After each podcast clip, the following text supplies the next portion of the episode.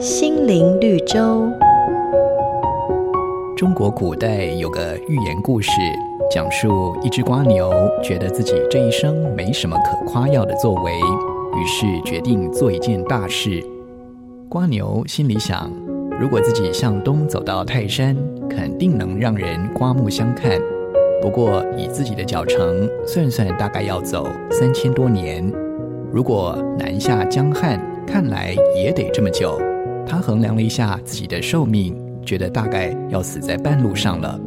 想到这里，这只蜗牛不禁悲从中来，感慨自己有志难伸，终究只能够是一只默默无名、终老于野草上的蜗牛罢了。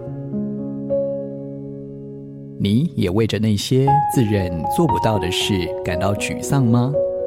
很多时候，我们总是想的太多，付诸于行动的却太少。然而，圣经教导我们。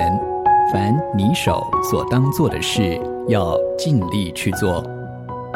朋友们，对于那些能力所不及的事，切莫灰心丧志。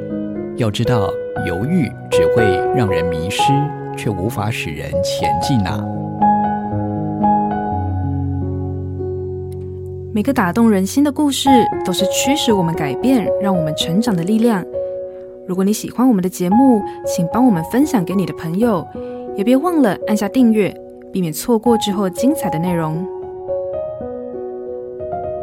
瑞圆银楼与您共享丰富心灵的泉源之旅。